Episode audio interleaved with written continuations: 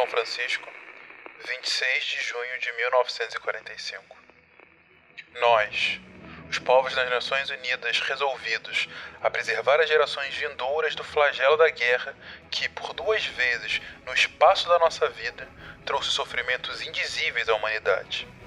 e a reafirmar a fé nos direitos fundamentais do homem, na dignidade e no valor do ser humano, na igualdade de direito dos homens e das mulheres, assim como das nações grandes e pequenas, e a estabelecer condições sob as quais a justiça e o respeito às obrigações decorrentes de tratados e de outras fontes do direito internacional possam ser mantidos, e a promover o progresso social e melhores condições de vida dentro de uma liberdade ampla. E para tais fins, praticar a tolerância e viver em paz uns com os outros, como bons vizinhos,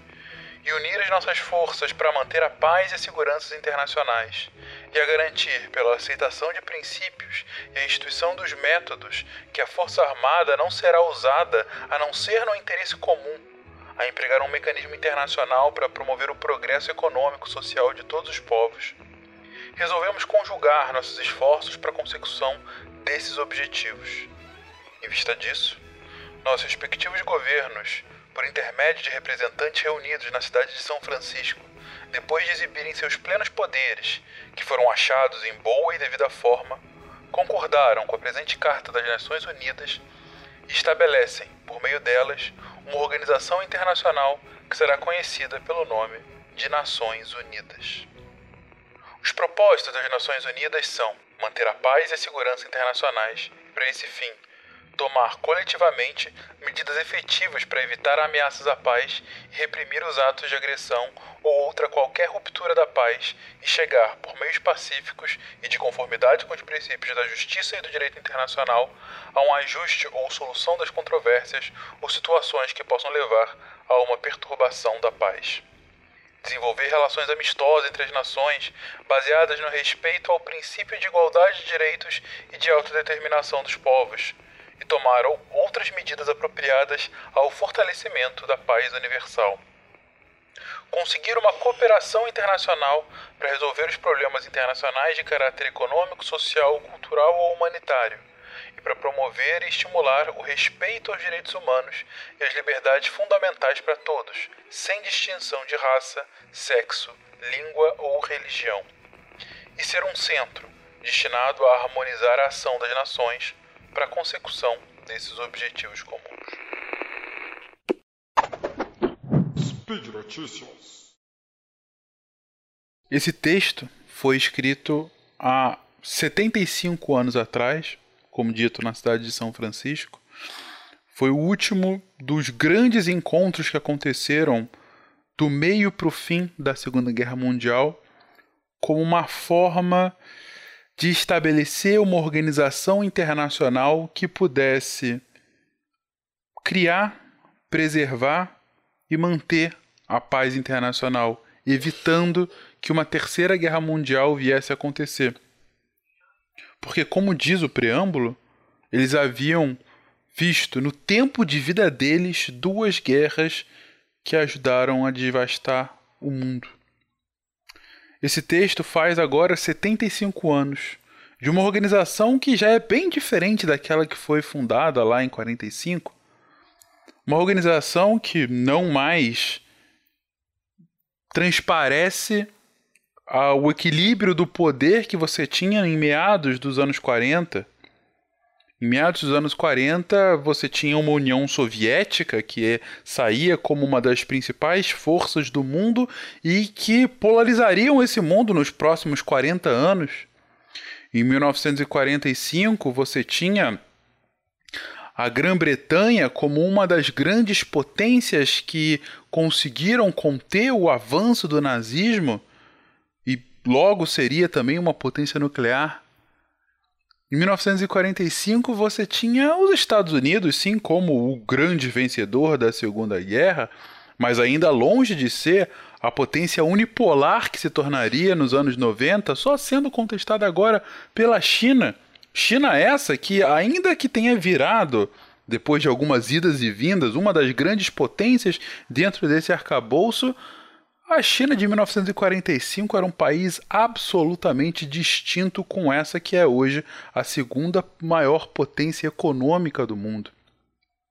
O mundo de 1945 via uma Alemanha destruída, dividida e que dificilmente superaria aquelas condições. Hoje,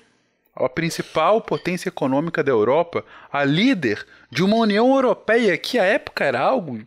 extremamente impensável. O mundo de 1945 era um mundo que derrotava o nazifascismo, em que democracias liberais de um lado e uma potência socialista do outro agora redividiam a arquitetura do poder para evitar a ascensão de algum líder autocrático que quisesse simplesmente conquistar de forma premeditada o resto do mundo. O mundo de 1945 se preocupava com o seu próprio futuro, se preocupava em impedir que a ascensão de um nacionalismo exacerbado e sem controle que efetivamente conseguisse insuflar aquela população mediante ideais torpes pudesse levar a uma maior matança indiscriminada. Não que nesses últimos 75 anos isso não tenha voltado a acontecer, mesmo dentre esses países que eu citei aqui, e claro, em muitos outros, não que as Nações Unidas tenham efetivamente cumprido a risca a função ao qual ela foi criada, não que o mundo seja as mil maravilhas, que essas belas palavras que estão no preâmbulo e no primeiro capítulo dessa que é conhecida como a Carta das Nações Unidas, o documento inicial e a fundação da organização, tenha efetivamente sido cumprida e sem qualquer crítica ou problema ou algo relacionado, mas 75 anos depois, talvez no momento mais complexo que globalmente a gente esteja vivendo, justamente desde o fim da Segunda Guerra Mundial, ante essa gravíssima crise de saúde pública em escala global, associada à recente emergência de diversos líderes nacionalistas e bem extremistas de todos os vieses políticos, quando a gente se confronta com esse novo mundo e com os desafios da nossa geração, é muito, muito importante revisitar o que já foi feito no passado para tentar impedir que os erros voltassem a acontecer. Não que o nacionalismo exacerbado sempre vai levar a uma guerra global, nem que somente ele seja a única causa para uma guerra de larga escala, mas é importante sim a gente refletir, pensar no que já foi feito, nas soluções que já foram tomadas seja para replicá-las, para atualizá-las, ou mesmo para pensar em alguma coisa totalmente diferente. Na verdade, sempre quando eu penso na criação das Nações Unidas e no que a gente pode aprender com ela, mais do que isso, sempre quando eu penso na função social da história, de aprender com os erros do passado para que a gente tenha uma esperança de um mundo sempre melhor e mais justo para todos, eu recorrentemente lembro para mim, do melhor trecho da trilogia de Senhor dos Anéis,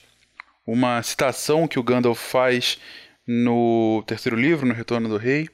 quando ele fala que, todavia, não é nossa função controlar todas as marés do mundo, mas sim fazer o que pudermos para socorrer os tempos em que estamos inseridos,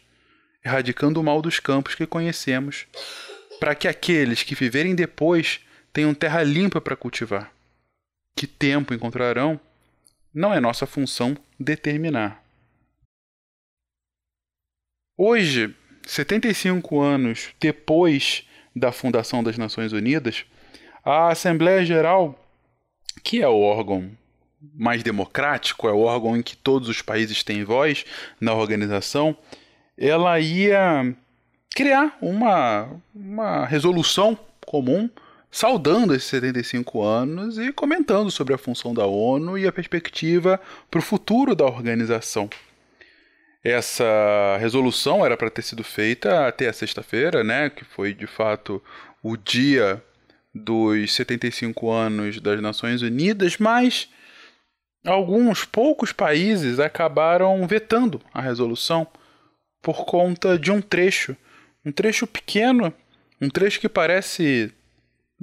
é, quase insignificante, mas que dizia assim: Nós, visando a nosso futuro comum, desses países, dentre eles o Reino Unido, os Estados Unidos, a Índia, esses países quiseram substituir o visando a nosso futuro comum por visando a um futuro melhor. Pode parecer bobo, pode parecer mesquinho, pode parecer. Por que, que você está apontando isso agora? A mera rejeição de um trecho singelo, mais poderoso de considerar que todos os países do mundo necessariamente têm um futuro comum, para mim, fazendo uma análise rasteira, mas enfim, pessoal do assunto, para mim é um sintoma muito grave do egoísmo exacerbado que o extremo nacionalismo pode trazer para os países. E o meu medo não é a rejeição disso numa Assembleia Geral ou numa resolução que não tem o menor poder vinculante, é meramente uma carta. Uma carta que não tem um poder intrínseco, vinculante. Mas isso. Isso é um sintoma grave do mundo que a gente está vivendo, que está preferindo alternativas nacionalistas, individuais e egoísticas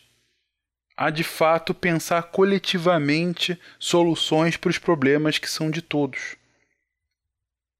Isso a gente viu no Brexit, isso a gente viu em posições muito claras de diversas lideranças ao redor do mundo, de sempre ir com o eu primeiro e os outros depois, ou sequer vão. Aqui eu tô há 10 minutos só fazendo uma reflexão bem boba para esse spin de hoje. Mas foi um negócio, quando eu vi que estava acontecendo, que me impactou tanto que eu achei por bem referenciar aqui nessa conversa. Claro que vai ter muita gente que vai dizer que, ora, as Nações Unidas elas não podem substituir os estados, elas, a própria Carta das Nações Unidas fala de soberania e fala da individualidade de cada uma, de cada um desses países, mas não é isso que eu estou falando. Em momento algum, a Nações Unidas foi criada para ser um governo global. Ela foi criada para ser um exercício conjunto para que os países conversassem entre si e coletivamente chegassem a soluções dos problemas que todos eles enfrentam, seja uma guerra, seja uma pandemia, seja uma crise ambiental. O Covid agora está mostrando possivelmente uma das melhores e uma das piores faces que a humanidade pode mostrar para a gente. Nós, pessoas da minha geração, que tiveram a sorte de nunca ter vivido uma grande guerra, ainda bem, pelo menos aqui onde a gente mora,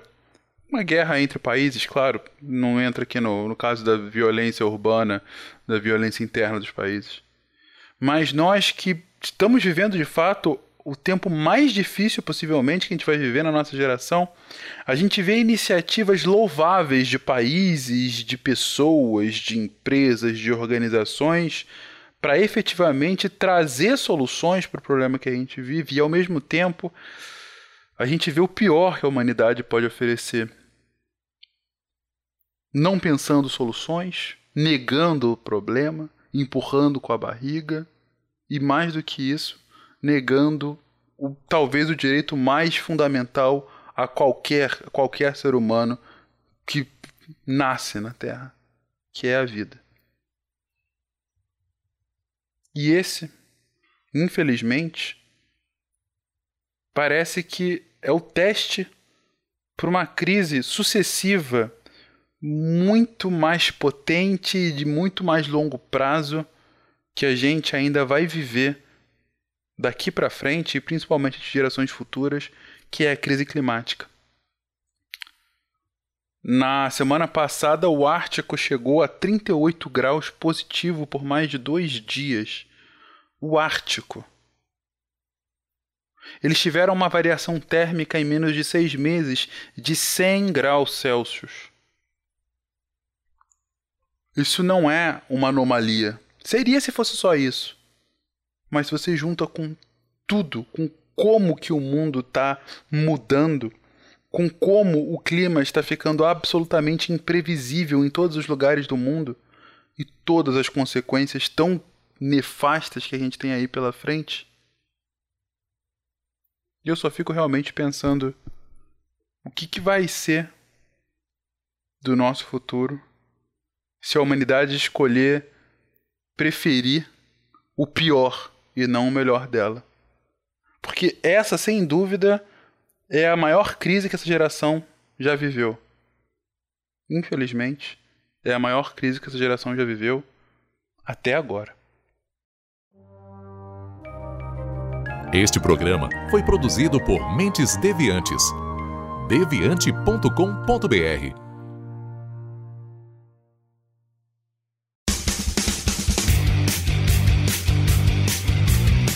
Cortes, edição de podcast.